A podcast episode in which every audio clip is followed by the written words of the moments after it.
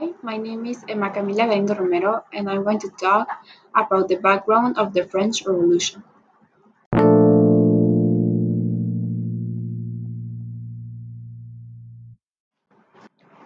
The French Revolution was caused because King Louis XVI needed more money, but had failed to raise more taxes when he had called a meeting of the States General. This instead turned into a protest about conditions in France.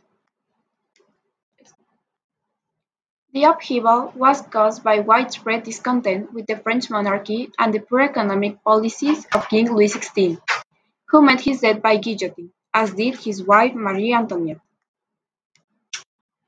The ten major causes of the French Revolution were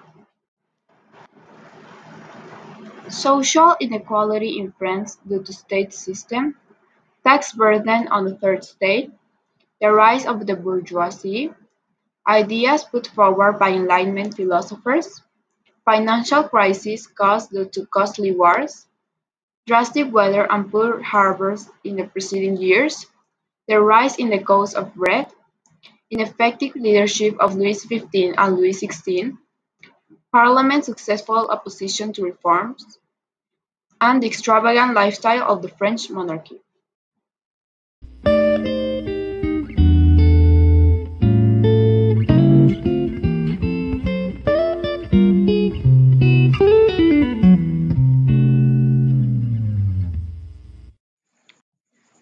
Faire une présentation entre Maria Antonia.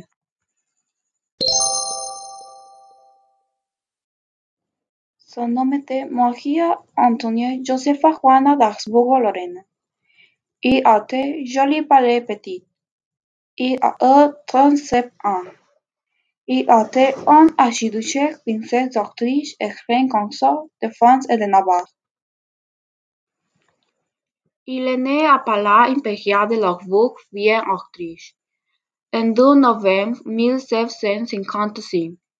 Il est mort à Place de la Concorde, Paris, France, le 16 octobre 1793.